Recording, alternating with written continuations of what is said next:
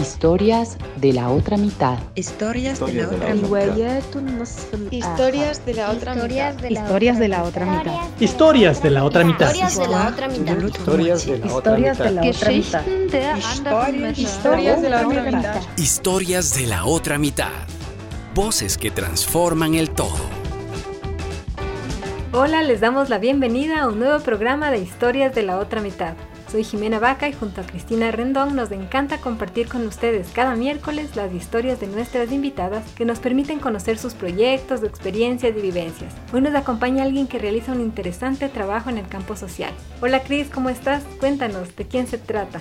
Hola Jime y un gran saludo a todos quienes nos acompañan hoy. Ahora tenemos aquí a nuestro lado a Paulina Ponce. Ella es psicóloga clínica infantil por la Pontificia Universidad Católica del Ecuador. Obtuvo su maestría en Estados Unidos y posteriormente Posteriormente se certificó como psicoterapeuta infantil por el Canadian Play Therapy Association. Es directora ejecutiva y fundadora de la Fundación Azulado. Tiene más de 20 años de experiencia como psicóloga infantil. Ha publicado los cuentos Basta y Secretos que Incomodan, nominado al premio Alas VIP 2015 y El Rey Bicho, una historia sobre el coronavirus. Bienvenida Paulina y muchas gracias por ser parte de Historias de la otra mitad. Muchas gracias Cristina y Jimena.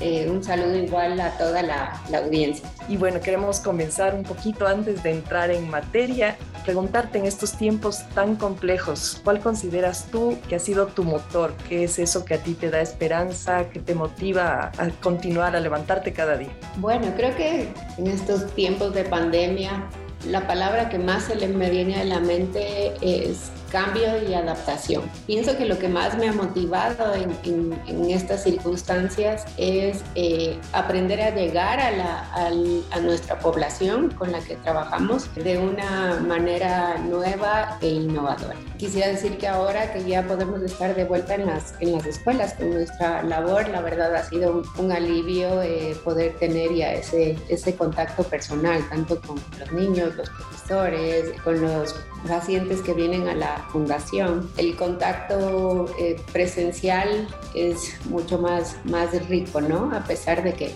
durante la pandemia aprendimos un montón de esta, de esta virtualidad y creo que la parte práctica de la virtualidad ha tenido un montón de beneficios en nuestro día a día. Así es, esta pandemia realmente nos ha obligado a ir adaptándonos a todos esos escenarios. Y ahora antes de profundizar en tu trayectoria y el trabajo que desarrollas en la fundación, queremos presentar en nuestro segmento La otra mitad en la historia una reseña de Mary Ainsworth. Ella es una destacada psicóloga co-creadora de la teoría del apego. Escuchemos su historia en la voz de Paola Guevara. La otra mitad en la historia es presentado por CRM Representaciones, experiencia en acabados de construcción. Mary Ainsworth nació en los Estados Unidos en 1913 y se trasladó con su familia a Canadá, donde se graduó en Psicología del Desarrollo en la Universidad de Toronto en 1935 y obtuvo su doctorado cuatro años más tarde, marcando así el inicio de su carrera como docente universitario. Pero en 1939 los alemanes invadieron Polonia y Canadá. Fue una de las naciones que decidió declararle la guerra. En 1942 Mary se unió al ejército canadiense, desde donde cientos de otras mujeres también brindaron su contingente en las áreas de soporte. Mary terminó la guerra con rango de mayor e inmediatamente abandonó la milicia para volver a enseñar psicología. Más tarde viajaría a Londres para trabajar en el Instituto Tavistock con el psiquiatra John Bowlby. Él estudiaba el principio del apego que explica la relación de los niños con sus cuidadores a los que ven como una figura de protección que les permite explorar el mundo. Partiendo de esta base, Mary estableció tres tipos de apego, seguro, evitativo y ambivalente, que estudió mediante su método denominado la situación extraña. En este experimento la niña o niño y su madre entraban en una sala con juguetes de la cual la madre se marchaba en determinado momento. Pasado un tiempo regresaba e intentaba consolar a su hijo. La reacción de los niños y niñas a este experimento determinaría su tipo de apego. Pero Mary Ainsworth también era consciente de lo difícil que podía ser para las madres realizar las tareas del hogar, trabajar y atender a sus hijos correctamente. Además, como mujer sabía que muchas veces el hecho de tener hijos les impedía progresar y al no poder estudiar o trabajar les obligaba a depender económicamente de sus maridos. Por ello luchó porque existieran planes que permitieran a las madres tener otras opciones para desarrollarse integralmente, reivindicando lo que actualmente se conoce como conciliación. Mary fue una de las psicólogas más citadas a lo largo del siglo XX y aún hoy su trabajo es reconocido a nivel mundial por ser el pilar sobre el que se basan numerosos estudios de la materia. La historia de Mary nos pareció sumamente interesante, Paulina, y queríamos saber, en tu caso, qué destacas de la vida de ella, de su teoría, y también saber qué te motivó a ti a estudiar psicología.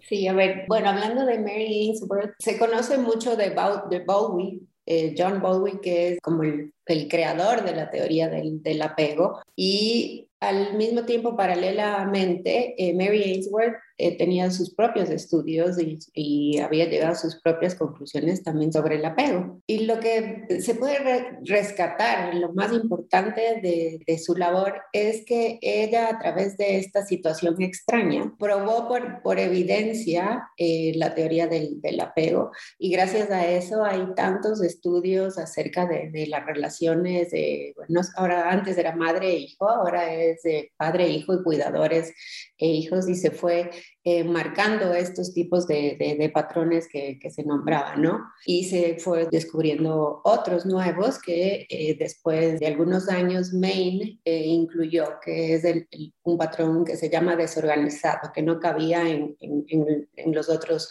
tres que había eh, nombrado Ainsworth. Entonces creo que esta mujer que realizó innumerables estudios de, campo en Uganda y después los comparó con, una población muy diferente en Baltimore, tuvo un impacto inmenso en lo que es eh, la, teoría del apego y en muchos estudios y prácticas que ahora realizamos. Entonces, eso por un lado. ¿Qué me motivó a estudiar psicología? La verdad, yo quería ser psicóloga desde antes de graduarme. Eh, tenía súper claro que quería hacer, que quería eh, trabajar eh, incluso con niños. Em, creo que lo que, lo que lo que me intrigaba es por qué los humanos nos comportamos y hacemos lo que hacemos.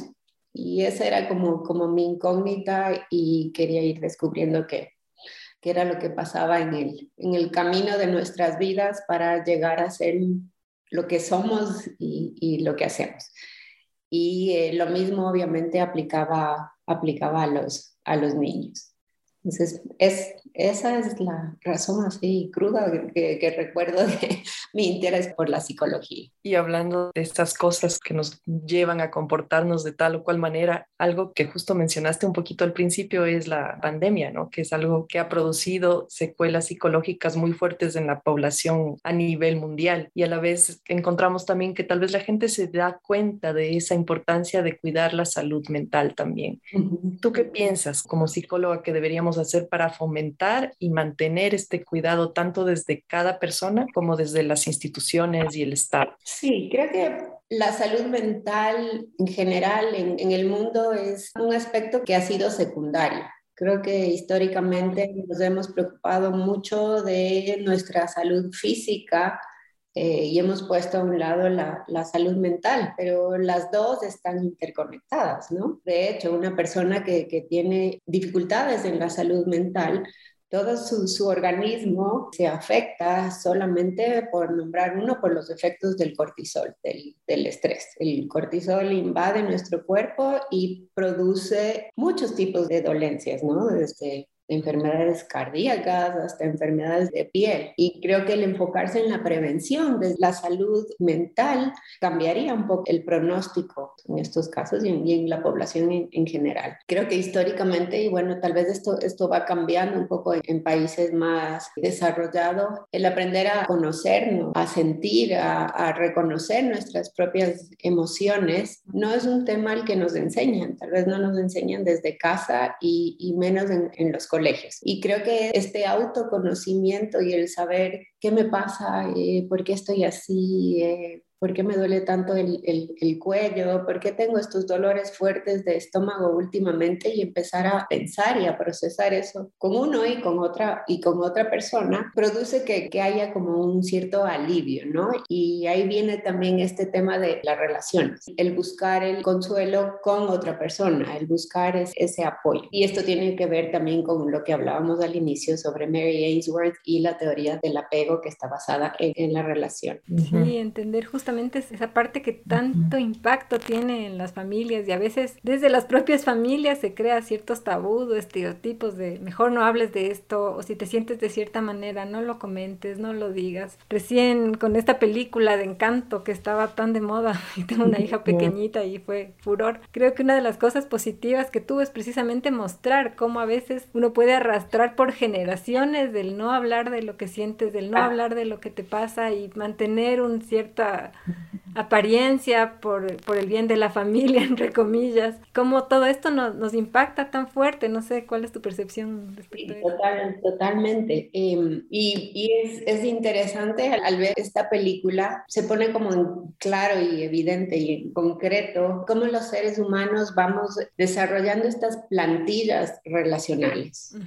Es decir, a través de nuestras interacciones desde que éramos muy pequeñitos, hay ciertas formas de relacionarnos, entenderse a sí mismo, demostrar nuestras emociones que van siendo aceptadas por la parte adulta o que van siendo rechazadas, por ponerlo en simple, y los niños van formando como este, este tipo de esquema de esto sí va bien en la relación con las personas que me cuidan, entonces lo repito, esto no va bien, entonces no lo repito y inconscientemente vamos como programándonos de esta manera. El revisar después de estas plantillas que aplicamos en, relaciones ya adultas es indispensable, ¿no? El aprender a vernos, ah, esto es lo que hago en esta situación. Muy importante creo que este autoconocimiento y que a veces no, no todo el mundo tiene tal vez esa apertura de reconocerte, de querer mirarte, reconocerte y decir, ok, esto realmente es algo que, que va a ayudar. Y también a veces pasa que, que, a nivel, lo que decíamos, no institucional, no está a la par, como tú decías, así que qué importante y qué bueno que por lo menos una consecuencia de la pandemia sea que esto empiece como a, viralizarse un poco más, ¿no? La salud mental, la importancia de la salud mental. Y bueno, has tocado un poquito el tema de los niños ahora también en esta respuesta y, bueno, tú trabajas directamente con ellos en la Fundación a su lado. Ahora queríamos preguntarte un poquito de eso, ¿cómo nació esta fundación, esta idea? ¿Por qué su nombre? ¿Y cuál es su misión principal? Cuéntanos un poquito. Bueno, la Fundación a su lado nace como una idea entre, entre tres colegas que, que somos las, las, fundadoras. Eh, Michelle Grunauer, eh, María José Sevilla eh, y yo iniciamos con, con, este, con este proyecto. Y la razón por la que iniciamos es por los altos índices de, de, abuso y maltrato que, que existían en ese tiempo en el país y que siguen existiendo eh, hasta, hasta ahora y que se ha recrudecido después de, de, la pandemia.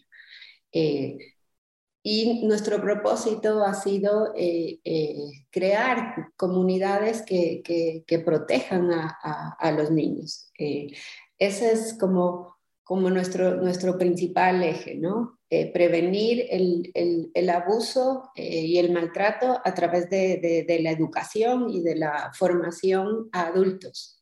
Adultos para que estos adultos se conviertan en protectores eh, de, la niñez. ¿sí? No, nuestro foco no es solamente trabajar con los niños, sino que nuestro foco principal es eh, cambiarlo, eh, cambiar esta, esta situación de, de, maltrato y, abuso que es enorme en el, en, el, en el, país a través de este efecto paraguas. Entonces capacitamos a, los maestros, a los adultos, a los, a los padres y este impacto se va replicando en, en, todos los niños de los que estos adultos tienen, tienen a cargo, ¿no? Y no solamente eh, durante un año, sino en los siguientes años de, de, trabajo que tiene ese, ese, maestro. Tratamos de dejar esa semilla de, de conciencia, de, respeto eh, en todas las escuelas en las que estamos por, por tres meses como, como, como fundación. ¿Cómo hacemos esta labor? ¿Cómo impactamos a los niños? En estos 12 años hemos llegado a alrededor de 35 mil niños con nuestro trabajo en las escuelas, sobre todo públicas eh, alrededor del país. Trabajamos con un programa de prevención creado por nosotros que se llama Mi Escudo. Es un programa lúdico eh, que está muy estructurado. Lo hemos sometido a investigación con la Universidad San Francisco para saber que lo que estábamos haciendo de verdad tiene resultados y, e impacta positivamente en los niños. Este programa tiene 12 juegos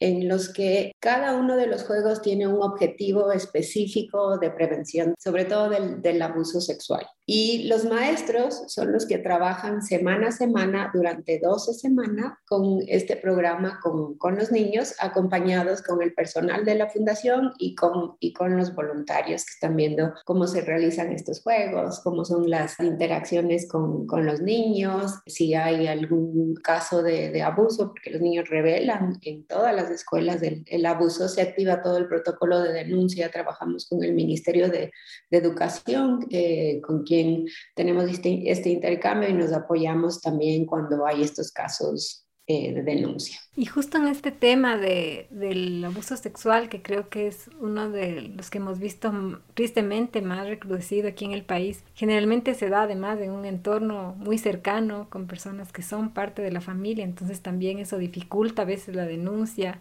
Y también en el tema del maltrato, si nos puedes dar un poco más de detalle de cuál es el protocolo a seguir, si una persona es testigo de este tipo de situaciones, qué debe hacer, a dónde debe acudir, cuál es el procedimiento más adecuado. Entonces, no sé ya en casos prácticos y qué se debe hacer, tanto para alguien que está viviendo una situación, sea de violencia sexual o de maltrato dentro de su hogar, qué podría hacer ella como persona que está siendo víctima de esto y también personas externas que somos testigos de situaciones de violencia a quien acudimos. Claro, claro que sí. Ok, es, lo que tú dices es bien importante porque aquí, mm, mm, hablando de casos externos, ¿no? Que si, si escuchamos que hay una situación de maltrato, de violencia en la casa, en la casa de los vecinos. La idea de, de muchas personas de nuestro país es, eso es un problema familiar, yo no me voy a meter, no voy a, no voy a intervenir, pero eso es un error. Si hay una persona que está vulnerada y eh, sus derechos están vulnerados, en la casa de, de, al lado, eso quiere decir que yo también puedo estar en riesgo, porque estamos hablando de derechos, los derechos son, son para, para todos. Entonces, si es, que, si es que escuchamos esta situación, lo primero que podemos hacer, obviamente, es llamar al 911 o llamar a la, a la DINAPE, que se supone que deben acudir a esa casa e incluso no tienes que, que, dar tu nombre, puede ser como una llamada anónima. Y de ahí ya, bueno, se activan los, los protocolos y, y es más difícil ver lo que, lo que sucede ahí. Pero hay algunos estudios que tienen como, como experimentos de qué hacer, ¿no? Porque hay veces que puede ser que se tarde mucho en, en, llegar a alguien y tú escuchas que de verdad hay una situación en la que se están matando en la casa de al lado. Y algo que, que se puede hacer es ir y golpear la puerta no enfrentarle, sino decir, no sé, Señor, me da un poco de sal, por ejemplo, se me acabó la sal, me puedes regalar un poco de sal. Entonces, solo al saber que tú estás ahí, la situación como que para un, un poco y se calma. Y parece absurdo, pero es solamente la presencia de esta otra persona que va, que, que calma y ahí no te pones en riesgo, que es lo que muchas personas eh, temen, ¿no? Entonces, como externo es esto. Si es que eh, estás, eres una persona externa que, observa que un niño está siendo violentado y trabajas en una institución educativa, eres, eres la psicóloga, tienes la obligatoriedad de denunciar, no es opcional. Debes denunciar, entonces eh, se denuncia a través de la fiscalía. Estos casos son más sencillos, digamos, entre comillas, en cuanto a la a la denuncia, qué pasa cuando el abuso se da en el interior de, de la familia. Entonces, unos dicen que es más del 65%, otros estudios dicen que es más del 90%. Entonces, ahí en estos casos se genera todo un caos, un caos familiar. Primero, muchas veces hay una negación de, no, esta persona, el abuelito es imposible que esté abusando a la, a la nieta, seguramente la nieta está mintiendo y en muchas familias no se le cree a la víctima y la víctima deja, deja de hablar y la situación continúa hasta que hay inclusive embarazos, ¿no es cierto? Y todos conoce, conocemos de, de esto. Eh, Unos índices en nuestro país, ¿no? Impresionantes en realidad, de embarazo infantil y adolescente. Sí, totalmente. Pero hay, hay muchas personas valientes que a pesar de que el abuso se da dentro de casa, hacen todo el protocolo de, denuncias, van a la fiscalía, enseguida eh, aíslan al, al abusador de, de, la familia o ellos salen y protegen a los niños y se dan todas las medidas de protección, hay un juicio y también brindan el apoyo eh, psicológico a los niños y eh, las personas que denuncian también reciben este, este apoyo psicológico desde, desde la fundación. ¿Y quiénes pueden acceder un poco a, a este, a este servicio de apoyo psicológico de la Fundación? ¿Cómo les contactan? Cuéntanos un poquito. Bueno, otro de, nuestros ejes de trabajo es el apoyo psicológico, ¿sí? Y damos apoyo psicológico en general nuestro foco específico, o sea, nuestro foco, más grande es el trabajar con niños y familias que han sufrido situaciones de abuso. Pero trabajamos con todo tipo de terapias. Hacemos terapia individual para niños, terapia familiar, terapia de, de, pareja. Entonces, pueden contactarnos eh, para cualquiera de, de, este tipo de servicios. Contamos con tarifas diferenciadas, es decir, hacemos como una, una encuesta y vemos cuál es la capacidad de pago que tienen las personas y todas las personas trabajan con, con psicólogos especializados, con muchos conocimientos, sin importar lo que puedan pagar. Entonces ese es, un servicio importante de la, de la fundación. Pueden buscarnos en azulado con z.org a su lado se escribe con, con Z, ¿no? Y si ven nuestro logo, es como una rosa de los vientos azul. La rosa de los vientos es del símbolo de prevención del abuso sexual. Y a su lado, bueno, viene del azul y viene de a tu lado cuando más lo necesitas. Sí, entonces es por eso tenemos este nombre.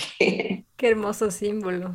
Realmente en momentos así se necesita alguien muy cerca y qué bueno que la fundación esté realizando este tipo de gestión. También sabíamos, Paulina, que ustedes trabajan directamente con madres y padres en la promoción de la crianza respetuosa y la disciplina positiva. Yo quisiera que nos cuentes un poco de estas prácticas y sobre todo los beneficios de llevarlas a cabo porque empoderan, como tú decías, a los adultos para que seamos responsables y protectores. Sí, trabajamos en estos programas de crianza y este es para mí uno de los trabajos más lindos que, que hace la fundación con los padres y los cuidadores. Implementamos un programa que se llama el Círculo de Seguridad. Es un programa que fue creado en Estados Unidos y hace 50 años. Eh, igual ha sido sometido a muchísimos estudios eh, y este programa eh, tiene psicólogos certificados que lo implementan en, por todo el mundo.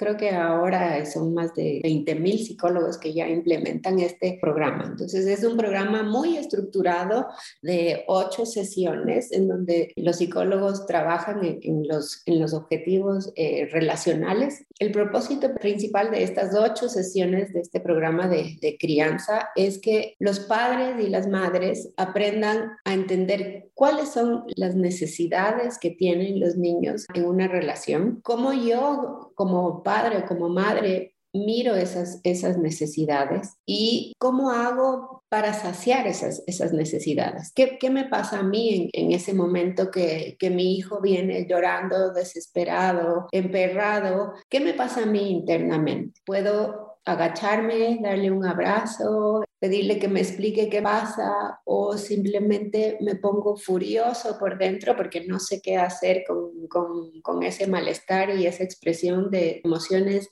intensas y le digo que pare y se vaya. Entonces analizamos estas situaciones del día a día que, que, parecen muy simples, pero en realidad son muy complejas y estas situaciones son las que van formando estas plantillas relacionales de las que hablábamos en un inicio. Entonces, este programa como que pone muy en, simple todos los conceptos básicos de, de, la teoría del apego. Entonces, eh, se entiende clarísimo qué nos pasa. Y hay elementos que son como muy, muy ricos. Uno, uno, por ejemplo, que me encanta a mí es que se dice que todas las personas tenemos como un vaso emocional. ¿Sí? Entonces tenemos este vaso emocional que necesitamos que esté lleno, ¿sí? Entonces los niños necesitan que ese vaso esté lleno de, de cariño, ayudarles a regular sus emociones, eh, de que los miremos, que les pongamos atención, que les abracemos. Entonces los niños andan por el mundo con, con su vasito, con su vasito emocional. Entonces vienen, les abrazamos, ellos se quedan un ratito con, con, nosotros y después salen a explorar el mundo y mientras exploran el mundo este vasito se va vaciando y va quedando sin agua. Entonces ellos necesitan regresar para volver a cargar su vaso de lo que necesitan. Puede ser en ese rato, mírame, juega conmigo, eh, regúlame, abrázame y otra vez ese vaso se llena para que ellos puedan salir a explorar. Y todas las personas tenemos este vaso emocional. Tal vez hay otras personas aparte de nuestros papás quienes la, llenan, puede ser nuestra pareja, pueden ser eh, nuestros, nuestros amigos, pueden ser nuestros colegas, pero siempre necesitamos esa, esa cercanía y esa conexión relacional para sentirnos bien. ¿Sí? Este no es un tema solo, solo de niños. Entonces hay muchos de estos conceptos que de verdad son bien interesantes y que nos hacen reflexionar acerca de nosotros mismos y de la forma en la que, en la que estamos formando esta relación con, con nuestros niños y cómo estas interacciones van marcando su seguridad. Entonces es un programa muy interesante. La fundación lo lleva a cabo una vez al, al mes y lo hacemos de, de manera virtual.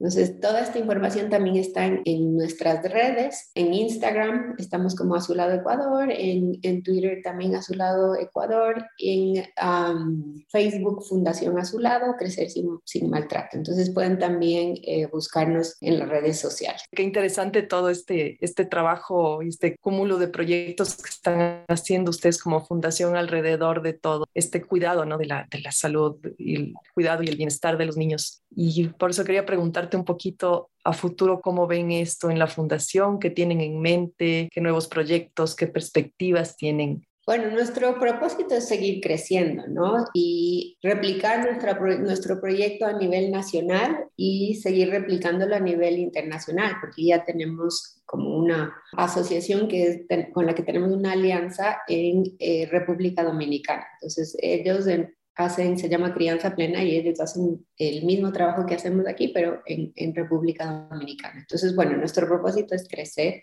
que más niños puedan recibir el programa Mi, Mi Escudo, que de verdad es, un programa fabuloso, que podamos llegar a más, a más hogares eh, de padres de familia, que más gente tenga acceso a este conocimiento, a esta, a esta formación, para que el grupo de adultos protectores cada vez sea más grande, ¿no? Y, y más comprometido sobre, sobre todo. Confiemos en que así sea y que cada uno de nosotros también y de nosotras asuma esa responsabilidad de ser un adulto protector. Ha sido muy interesante conversar contigo ahora, Paulina, y hemos llegado ya a uno de nuestros segmentos finales. Cuestionario Flash. Te proponemos una palabra y tú nos dices la primera palabra que, que venga a tu mente y que se relacione. Okay. Entonces, si te parece, empezamos con infancia. Esperanza. Ternura. Amor. Fortaleza. Ternura. Conciencia. Reflexión. Responsabilidad. Futuro. Violencia. Daño. Inspiración. Sueños. Mito. No realidad. Historias de la otra mitad. Entretenido. Qué bueno, y, y, gracias por relacionarnos con esa palabra, que es la primera vez que podemos hacerle nuestro test psicológico a una psicóloga, así que estamos, estamos pasando la prueba. Qué gusto, qué gusto compartir con, con ustedes. Muchas gracias por, por, la invitación. Muchas gracias a ti, Paulina. Realmente ha sido una conversación muy enriquecedora que nos ha ayudado a mirarnos, a mirar lo que sucede a nuestro alrededor y sobre todo a tomar responsabilidad sobre este tema tan importante, tan doloroso también como es el maltrato y el abuso infantil. Y tomar esta responsabilidad de frenarlo, de frenarlo de alguna manera cada uno desde sus ámbitos y también de apoyar. Sabemos que varias empresas tienen sus planes de responsabilidad social con ustedes, entonces que por ahí también quienes puedan, que sea una forma también de apoyar para que esta situación tan grave, tan difícil, vaya desapareciendo y ojalá se erradique en nuestro país.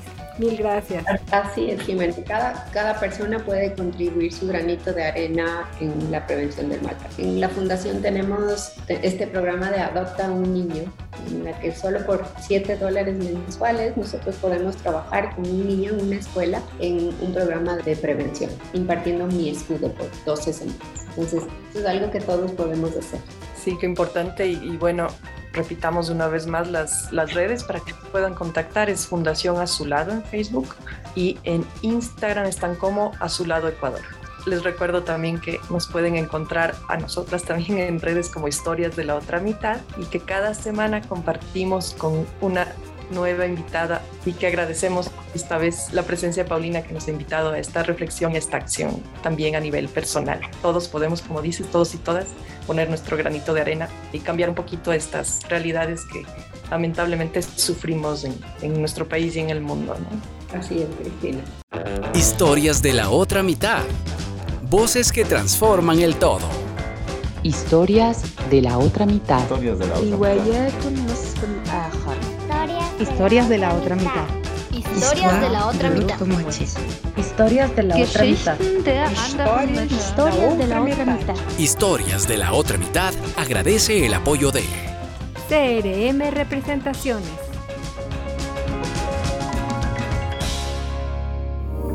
Si busca calidad y conveniencia en gypsum, cielo raso, piso flotante, vinil, pintura e impermeabilización, contáctenos al 0999 215 456. CRM Representaciones, venta e instalación con experiencia en acabados de construcción.